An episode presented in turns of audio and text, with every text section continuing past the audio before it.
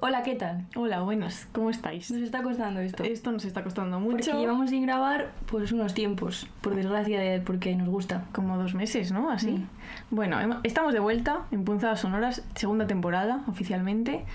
Queremos daros la bienvenida a este nuestro podcast, el mejor podcast de España. Hola. Vamos a hacer una intro eh, concisa y express y muy informativa. Sí, Lo primero, es septiembre.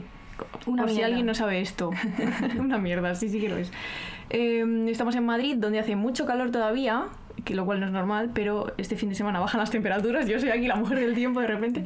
Eh, Inés se va a volver a, a mudar a Madrid. bueno, Eh, si encuentro piso y trabajo, lo cual son dos cosas... es decir, Son dos condicionales difíciles. es ¿eh? decir, pedimos desde aquí piso y trabajo. Sí, la verdad. Sí.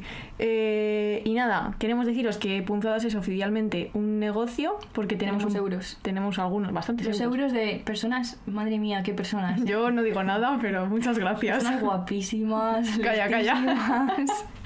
Calla, que yo estoy enamorada. Nuestras personas favoritas, Sí, o sea, sí. literal. Muchas gracias a los mecenas que ya habéis pagado dinero. Lo contamos también por aquí de manera muy rápida. No paséis esto que es publicidad, pero es publicidad de la buena. Para contaros eso, que tenemos un Patreon, que dejaremos el link en la descripción y que hay varios niveles y según lo que pagues te damos cosas. Sí, cosas chulísimas. Fototetas, no. Pero Pero si lo queréis, pues yo que sé, se, se negocia.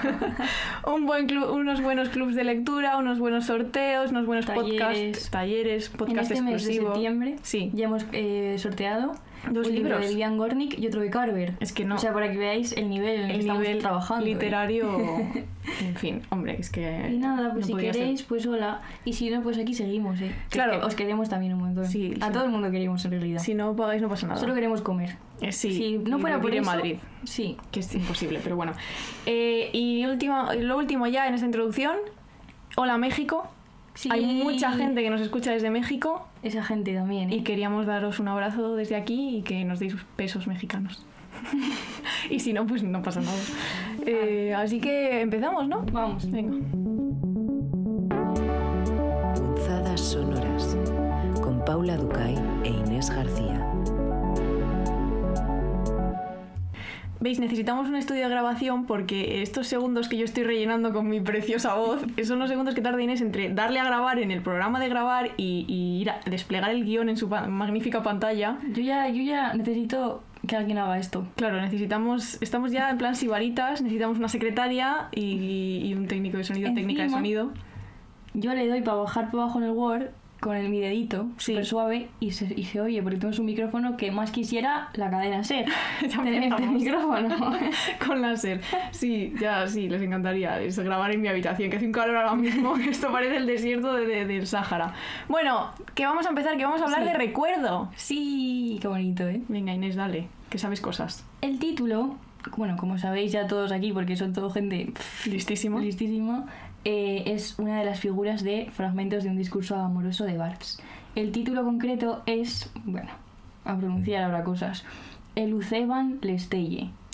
Más o menos. Yo no, no soy italiano, es italiano. ¿no?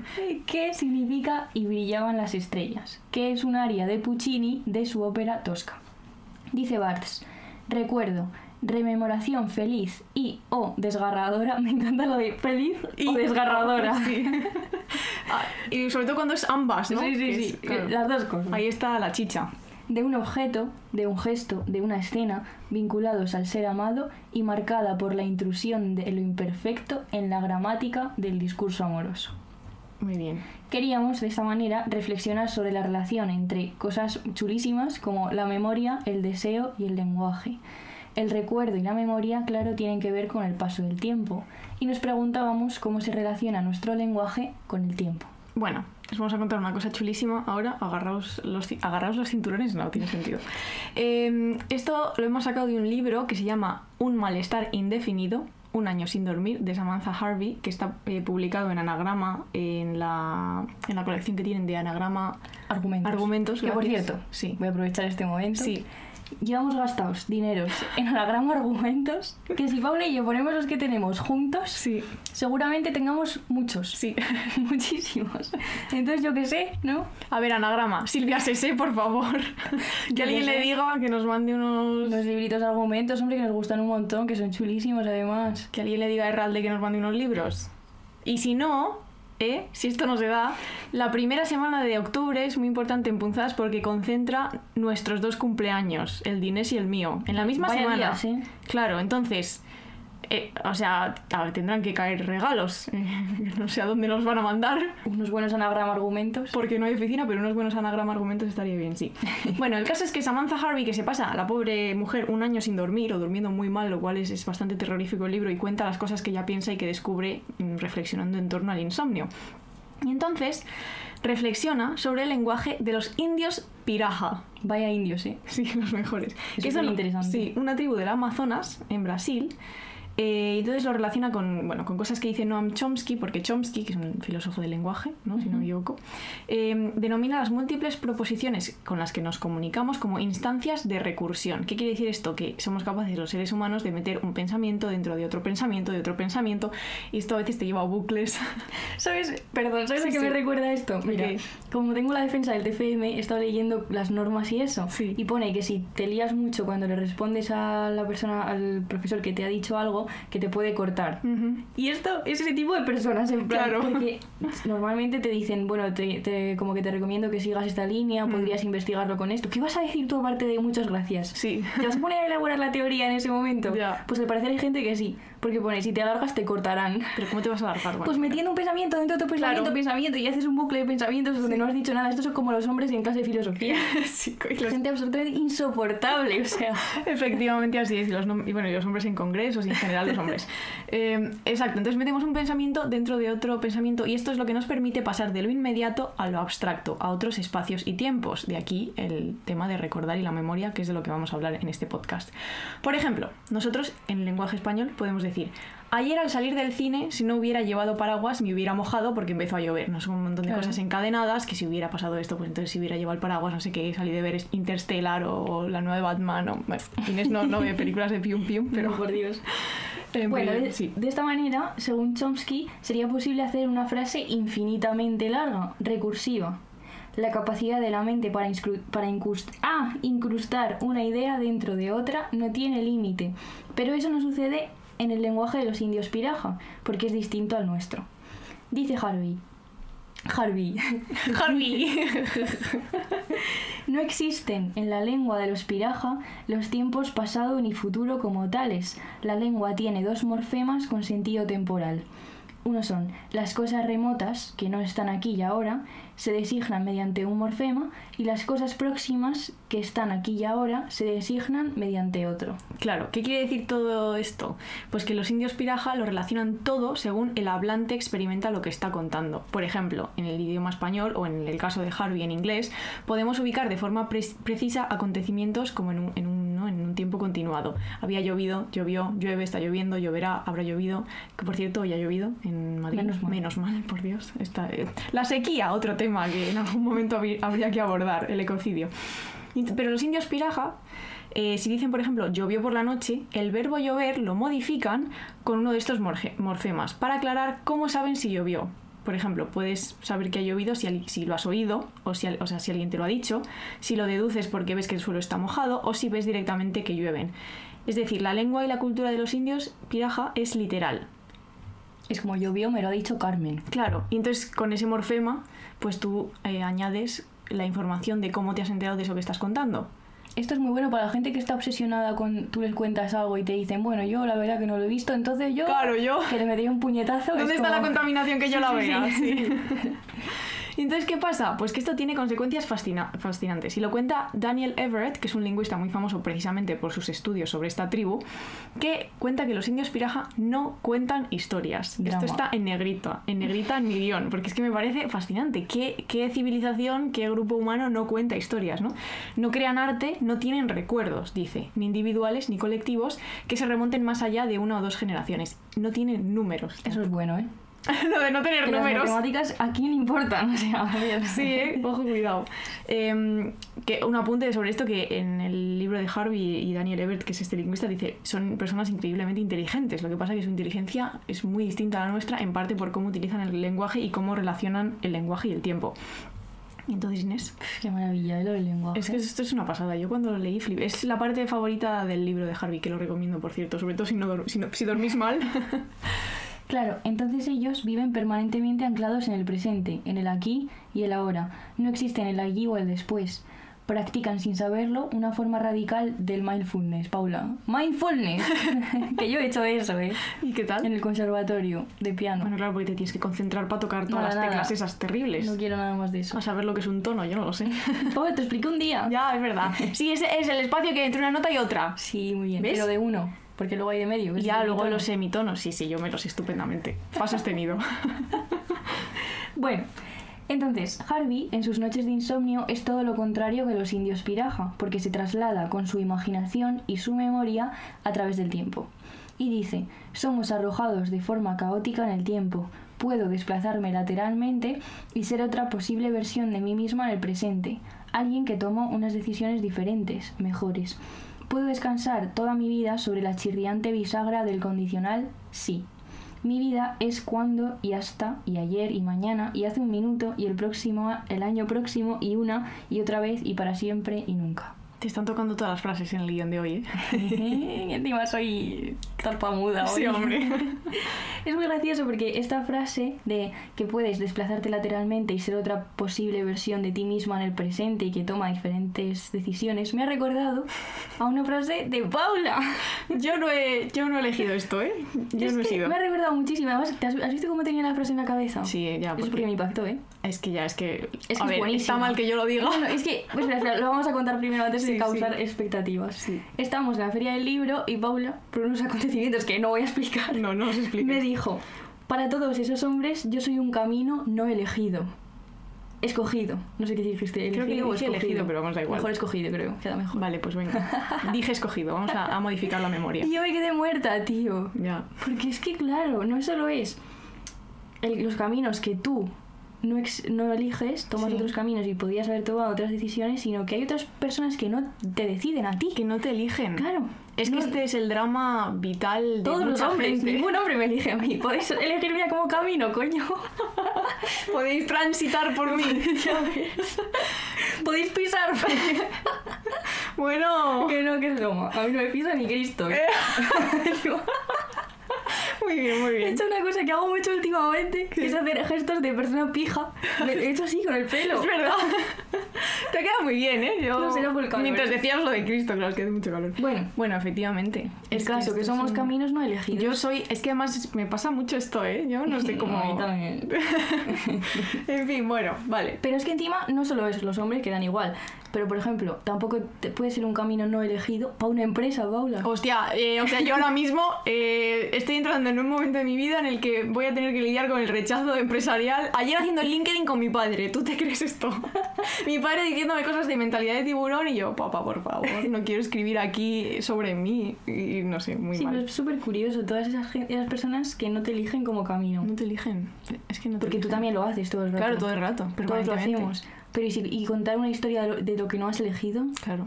Pues escribir una puta novela de eso. Ya, estoy intentando hacer cosas, yo no la puedo primera más. novela tiene que ser para, para todos esos hombres, yo soy un camino no escogido. Para todos los hombres que no me escogieron, ¿eh? Que Oh, también ellos se lo pierden, ¿eh? Que este tren solo pasa una vez en la vida, también te lo digo. Ahora que gestionen. Pues es verdad. vale, vamos a seguir. Ay, que me toca perdón. Estaba pensando en los hombres que no me han escogido y he dicho, "Ah, cabrones, vale. Entonces, eh, dándole vueltas a estas cosas, ¿cómo modificamos nuestro propio presente, pasado y futuro? Pues a través, obviamente, del lenguaje y de la imaginación. La imaginación siempre a tope. Y tenemos un librito para recomendaros también que aborda estas cuestiones desde el tema de la, desde la ficción, que se llama Recuerdos del futuro, de Siri Husbet. Me encanta este libro. Sí, es muy guay.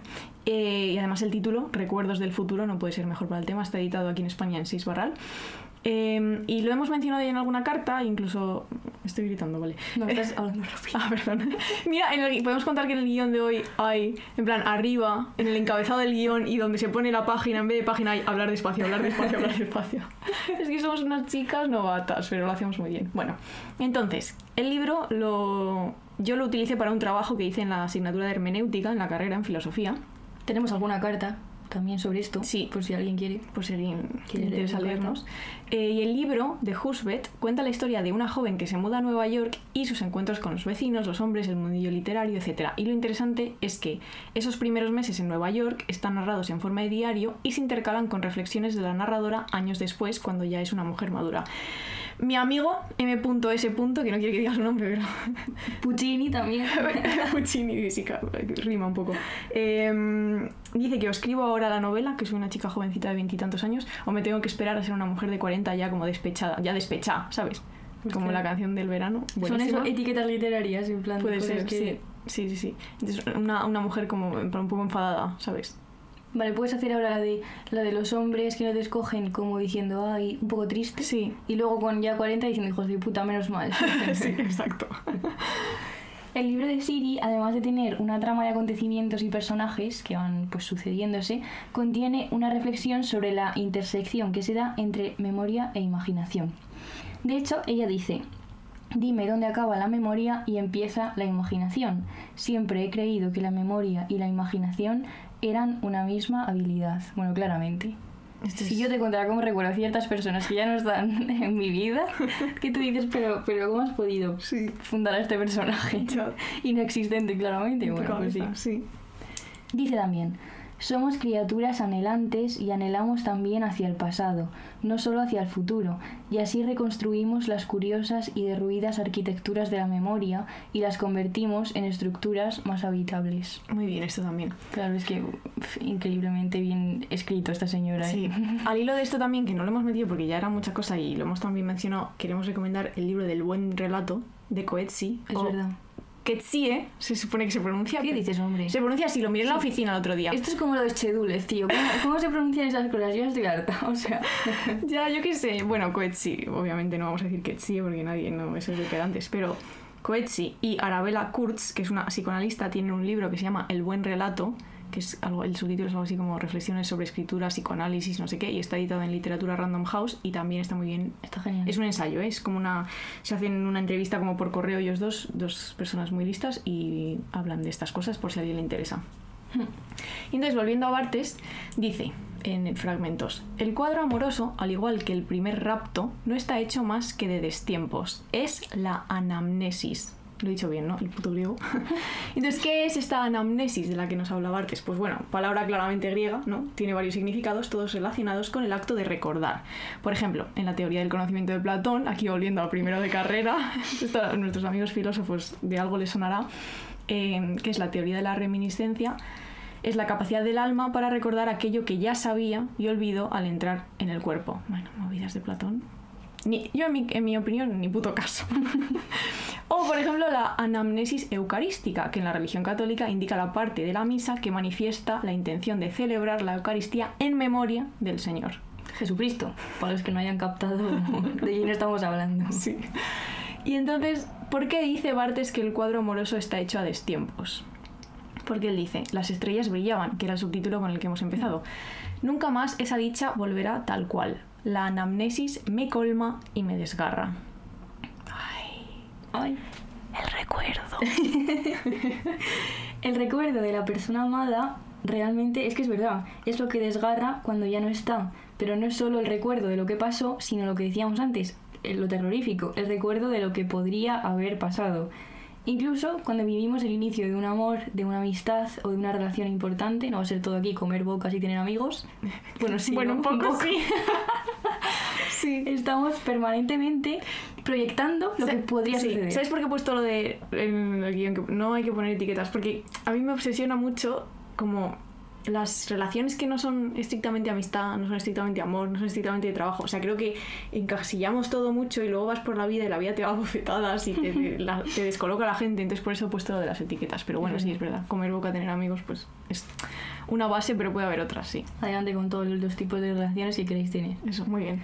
Ese ejercicio imaginativo puede ser a ratos doloroso, no solo con las relaciones, sino también puedes imaginarte algo que te da miedo, o un escenario que te da ansiedad, o espacios Espacios que hemos que hablado se mucho. vuelven hostiles. de espacios es otro de nuestras obsesiones eh, compartidas Y tenemos una carta. Tenemos una carta reciente. Geografía del afecto. Ah, y bueno. Y la otra, y pero la- la que le gusta a todo el mundo es la de geografía del afecto. Porque contamos miserias. Sí. Eso siempre. Estamos tristísimos. Eso siempre gusta a la gente cuando cuentas que estás triste. Pero a mí esto me parece súper, de verdad, interesantísimo porque lo hemos hablado Paula y yo que a mí hasta hace poco tiempo quizá me, me preocupaba un poco lo de estar siempre, o sea, yo es que siempre estoy sola, cuando estoy sola estoy haciendo esto, estoy imaginándome situaciones además mega concretas, pero es que incluso no es solo que lo haga cuando me aburro o voy por la calle o lo que sea, sino que tengo ciertos momentos que son para eso. O sea, que yo sé que, me, por ejemplo, cuando conduzco sola, o ni siquiera sola, cuando conduzco y no hablo a las personas que están a mi alrededor, estoy haciendo eso, Mm. pero en plan a lo bestia, cuando me seco el pelo con el secador. ¿sabes? Hay momentos Sí. en los que dedico solo a eso y encima sé que, bueno, a ver, ¿qué, qué toca hoy? ¿Sabes? Sí. Generalmente soy yo en verbenas pasándome cosas, pero es que hasta la conversación concreta, ¿sabes? Sí, sí, claro, claro. Bueno, hombre, sí. Muy concretamente. Y yo decía, eh, claro, esto lo hará todo el mundo. Mucha gente lo hará. Yo hablo sola. Esto, esto la gente que me conoce un poco lo sabe, pero sí, sí, esto me pasa. Hablo sola, pero con gente. A ver, o sea, por eso digo, es que justo estábamos hablando de esto antes de empezar a grabar y digo, claro, es que yo me he llegado a plantear, ¿estaré loca de verdad de diagnóstico? Porque, eh, o sea, si algún vecino me viese desde el edificio de enfrente cuando estoy sola en casa, diría, esta persona está, o sea, no está bien, está desquiciada porque está hablando sola, no hay nadie más en casa. Y yo hablo de verdad. Claro, yo no, yo, todo- yo como soy mutismo, Es verdad, como eres pues muda. es todo dentro.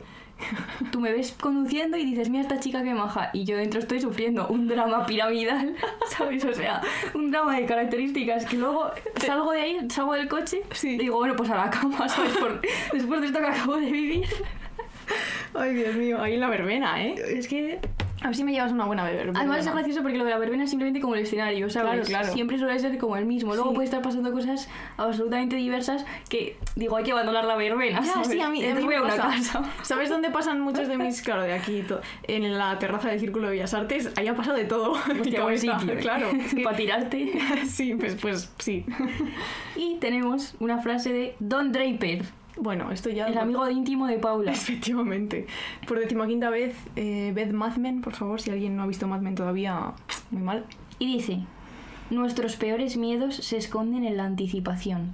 Y es que me parece genial porque la palabra anticipación es que es la palabra. Mm. De hecho, puede que esto sea, me han dicho, fuentes gubernamentales, Sí. que, que es una forma un poco justamente la anticipación de protegerte de algo que tienes miedo de esa conversación en un encuentro de el que te pinchen una vacuna Sí. y entonces lo anticipas en tu cabeza para ver lo que vas sintiendo ya un poco a Claro. ver, ¿no? Yo solo siento ansiedad cuando hago eso, también te digo, ¿eh? O sea... Y luego, la, y luego la realidad nunca es tan horrible como lo que yo me he imaginado en mi cabeza. No, esto siempre pasa. Hay que relajarse. Hoy me ha pasado, que lo hemos hablado, en la oficina, de como 20 minutos de anticipar una cosa que, que quizá no suceda. Y, y luego he dicho, pero Paula, ¿y luego ¿y qué es lo qué es lo peor que podría suceder si ese encuentro se produce? Pues nada. Literalmente mi vida no cambia. Y hasta que me he dado cuenta de que llevaba 20 minutos en ese bucle parada frente a la pantalla del ordenador, eh, pues no he, no he salido. También te digo, yo estuve en ese bucle dos años y medio, Paula, Ya. tú 20 minutos, enhorabuena. No, 20 minutos no. es que estamos en septiembre, llevo un embarazo ya. Pero sí, sí, efectivamente hay que salir de esos bucles. Sí. Sí. ¿Sabes cuál sería una manera? Mira, voy a como enlazar esto, ¿eh? De salir de ese bucle haciendo lo que hacen los personajes de la serie Severance, que está en Apple TV, pero si no tenéis Apple TV la podéis ver si sois un poco listas, ahí lo dejo. Eh, yo la he visto y es una de mis nuevas series favoritas, de manera no irónica. Está contratada, creo, para dos temporadas, o sea, la que está y otra más, por si la gente no sabe contar o algo. Y entonces la premisa de Severance consiste en que una serie de personajes, en concreto el protagonista, protagonizado por Adam Scott, que es el marido de Madeline en eh, Big Little Lies. Bueno, Hostia, buen personaje. sí, sí, no, y el actor lo hace muy bien. Eh, se somete a un proceso quirúrgico por el que le la empresa le separa sus recuerdos personales de, sus de los laborales. Es decir, que cuando el personaje entra en la oficina, automáticamente se olvida de quién es en la vida real de fuera y cuando sale de la oficina se olvida de todo lo que tiene que ver con su trabajo. Es decir, no sabe lo que hace en el trabajo, no reconocería a un compañero de trabajo si se lo cruza por la calle. Entonces, claro, la serie me gusta mucho porque es un universo como muy concentrado, el universo de la oficina, que además, bueno, si la veis entenderéis, tiene hasta sus puntos cómicos, ¿no? Eh, y luego el universo como de la ciudad donde viven, así una ciudad en Estados Unidos, no sé muy bien dónde, que, que así con frío y nevada. Entonces no sale de ahí la serie. Espero que no salga de ahí la... Aunque eh, probablemente sí, pero está muy bien. Lo recomiendo mucho, porque claro, pasan cosas. Ya ves. Y... Es como el velo de la ignorancia de Rolse. Claro, no, no sabes nada. No sé. Entras a una habitación y cuelgas en el colgador Sí, todo sobre todo, ti. todo. Y así se hace la justicia al parecer. Bueno, sí, no sé, eso decía ese señor. Entonces os la recomiendo y, y os la recomiendo. Y si la veis, pues me contáis si os ha parecido tan buena como a mí. Inés, tú tienes que verla. Ya yo quiero verla. Mm. ¿Cuál no hay que ver? La casa del dragón. Bueno, escucha, vamos a hablar un poco Esto de... ya- ¿Cuánto llevamos de podcast? Míralo ahí en tu... en la cosa mágica de grabar. No, poco. ¿Nos da tiempo a hablar de la Casa del Dragón? La casa del dragón, la mayor mierda. Y es que encima, tío. Me- ¿Te acuerdas el capítulo? Bueno, es que igual la gente no lo ha visto, no vamos a decir aquí tal. Lo del incesto, por Sí, decirlo así. Sí. Me meto, yo vi ese capítulo, me quedé como diciendo, ¿pero qué cojones? Sí. O sea, ¿qué cojones? ¿Pero un qué cojones? Diciendo, ¿pero qué cojones? vale, Me bien. meto en Twitter, pongo hashtag la casa del dragón Sí. y la gente, madre mía, que no veáis este capítulo con vuestros padres, porque al parecer te vas a hacer una P punto en el sillón ahí porque es inevitable y, y esto, es, esto es una cosa... Bueno, la gente, La gente muy cachonda. muchísimo. ¿Y tu coño cómo estaba, Inés? Muerto pero como, como la reina Isabel. ¡Inés! Perdón, tío, que en paz descanse, yo qué sé. Pero es que me pareció... Para cuando este podcast salga, el, ese ataúd ya ha dado más vueltas, tío, la vuelta, la vuelta ciclista a España ha hecho. Ay. El caso, me parece una cosa. Además, ayer lo vi- la vimos juntas, un capítulo, y estamos las dos todo el rato, pero diciendo, ¿pero qué? Pero. De hecho, nos dormimos. Luego la volvimos a Eh, ver. literal nos quedamos las dos dormidas en el sofá y la tuvimos que retomar tres horas Y después. todo el rato, ¿pero qué hace este? ¿Pero qué dice esta mierda? ¿Y por qué? Como el capítulo de ayer. ¿Tú le ves algún tipo de sentido? No, el capítulo de ayer, que es el que es el 5, que es el que tiene como el final mm, ahora mismo más explosivo. Yo eh, sí, eh, yo no vi venir eso de ningún sitio. Y está bien a veces que las series y las ficciones te sorprendan, pero yo como espectadora inteligente necesito que alguien me dé algunos indicios de que algo va a pasar, porque de eso se trata. No de sorprenderme con cosas que no vienen a cuento, que no son... Bueno, no sé. Es y es que todo encima, yo voy a confesar una cosa que hice este verano, que fue ver Juego de Tronos entero, todo, otra vez entero. No voy a decir en cuánto tiempo lo hice, porque entonces la gente lo va a calcular. Y entonces puedo comparar muy bien Juego de Tronos, que la tengo muy reciente, ya la había visto, pero la volví a ver, y, y- y esta mierda. Y es que, claro, no tiene nada que ver. Y Juego de Tronos creo que nos hemos quedado, esto lo hablaba con Nacho el otro día, nos hemos quedado como que, bueno, que no está, no está tan bien porque el final es lo que es, es un poco mierda y las dos últimas temporadas se podrían borrar, pero realmente es una muy buena serie y está muy bien hecha. Y claro, ahora llegas a la Casa del Dragón y pues esto es que esto es un delirio. Si alguien Además, tiene... Es que llegas emocionado, porque claro, Claro. De estilista, estéti- estéticamente dices, oh, ¿sabes? Y luego, buh. Sí. Buen análisis. Oh, bu. Y encima los dragones no salen, que eso a mí me jode mucho porque yo, que es lo que quiero, si voy a ver la casa, una serie que se llama La Casa del Dragón, quiero, mm, o sea, mínimo cuatro o cinco apariciones de dragones por episodio y que, que yo les vea bien las escamas. Y el pelo rubio ese yo quiero, ¿eh? Sí, el pelo les queda muy bien a Me los cabrones, el pelo rubio. Y eso, ¿y qué más hemos visto? Bueno, hemos visto también, como no lo hemos dicho porque no habíamos hablado aquí, Sí. hemos visto por mandato El Cielo, Ah, sí, muy bueno. que está en Disney Plus Sí. y que nos gustó muchísimo. Yo la verdad que me cagué, pero a niveles que no os imagináis. Porque claro... No da miedo, ¿eh? No, no da miedo, pero es la típica serie que matan a gente Sí. y yo hasta que alguien no me corro- corrobora que no ha sido un espíritu demoníaco que puede estar en ese momento en mi baño, ¿sabes? Pues literalmente esa noche no me. Joder, tronca. Luego ya se, vas viendo Que son mormones asesinos. en efecto Sí. que no es un demonio está en mi baño y ya no tal. Pero me, me gustó, es que me gustó mucho esa serie. ¿eh? Está muchísimo. a mí también, no me la esperaba. Lo, creo que fue Edu Ayón, de nuevo, eh, mi gurú, uno de mis gurús para series, que en, Twitter la puso, que la estaba viendo y le gustaba. Y, y Andrew Garfield, muy bien. La gente, no me gusta su cara, en plan, la gente siempre dice que A es mí muy guapo, a mí no, no ese señor no me hace nada. Eh, pero lo hace muy bien, me Sí. gusta mucho. Y me gusta mucho, bueno, la historia suya del personaje que es detective mormón. Y, Y no contamos más porque vamos a hablar de esta serie en otro podcast próximamente. Solo para los mecenas. ¿O no? No. Ah, no. Ah, no, es verdad. Vale, perdón. Para todos, Para los bebés. mecenas solo nudes y fot- y eso. Y Eh, bueno, los nombres propios. Esto ya lo hemos dicho en todas las cartas que hemos sacado hemos, hasta hoy. Sí, hemos leído el libro de Marta Jiménez Serrano. Los nombres propios, yo no tengo nada más que decir. Me ha dejado fallecida. Mi, cuen- mi, mi cuento iba a decir. Mi libro favorito para siempre, seguramente. Nunca más ninguno me va a gustar tanto. Es muy bueno. Enhorabuena Marta por decimoquinta vez por haber escrito esa maravilla. Es que es una pasada. Está muy bien. Sí. Y es un libro que está bien para leer cuando tienes veintipico años, porque es un poco como la movida, pero luego yo lo primero que hice cuando lo terminé fue dárselo a mi madre y le ha gustado mucho también. Mi madre lo está leyendo y su frase fue: joder este libro. Y yo, Claro, ya, mami. Es que nuestras madres, obviamente, que ya son colaboradoras oficiales del podcast, ¿verdad? Em, vale, yo quería comentar también que, por, por retomar el tema del Patreon, decir que vamos a leer eh, próximamente, próximamente, concretamente, la semana que viene. No, no, a la gente que escuche esto no le, no- igual no le da tiempo, pero vamos a leer Las manos pequeñas Sí, de Andrés Barba. lees una tarde, también te digo. Es verdad, es muy corto y lo hemos elegido precisamente porque es corto. Entonces, si escucháis esto el domingo y tenéis muchas ganas de venir, eh, podéis, que lo hacemos el jueves de la semana que viene, si no me equivoco, el club de Sí. lectura y comentaremos ese libro que nos gusta mucho y nos gusta mucho Andrés Barba. Pues que Andrés Barba, madre mía, ¿eh? Otra persona, ¿eh? Madre mía, entre la Marta y el Andrés. que nos siguen en Instagram y, y Menuda son muy majos y de verdad yo de de, lo de Andrés es que me parece fascinante cómo escribe. Y mm, yo he leído muchísimas. Estoy leyendo el último de Sara Mesa porque quería estar como buena persona del mundo de los libros a la vanguardia de la reentré literaria, entonces me estoy leyendo La familia de Sara Mesa, pero bueno, ya lo comentaremos en otro podcast cuando me lo acabe.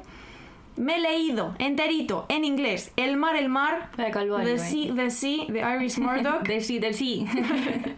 Y no sé si tirarme por la ventana, leerme un paper para entenderlo, eh, a- em, avisar a la gente de Twitter que también se lo estaba leyendo de que ya he terminado para que yo que sé, para que me expliquen un poco la movida. Y es que lo he pasado un poco mal, pero a la vez bien, una, una sensación un poco extraña. Pero bueno, eso ya está. y ahora tienes que leer un fragmento. Y ahora vamos a acabar este podcast. Sin hacer ruido, Paula. Perdón. Ah, Eh, ¿lo tienes ahí? Claro. Oh, qué lista. Pensaba que tenías que cogerlo y todo. No, hombre, yo esto soy listísima, que me contrate alguien ya. Vale, Vale, pues y nada, nos nos despedimos. despedimos. Nos y- vamos a oír pronto. Esperemos. Sí. Porque estamos aquí pegadas a una silla, sudando muchísimo. Sí. A grabar, venga, otro, otro. Y además nos tenemos que ir, que hemos quedado con nuestro amigo Jorge Rubio, que también paga 10 euros al mes y hay que Nuestro atenderle. Medici favorito. Nuestro Medici favorito, sí.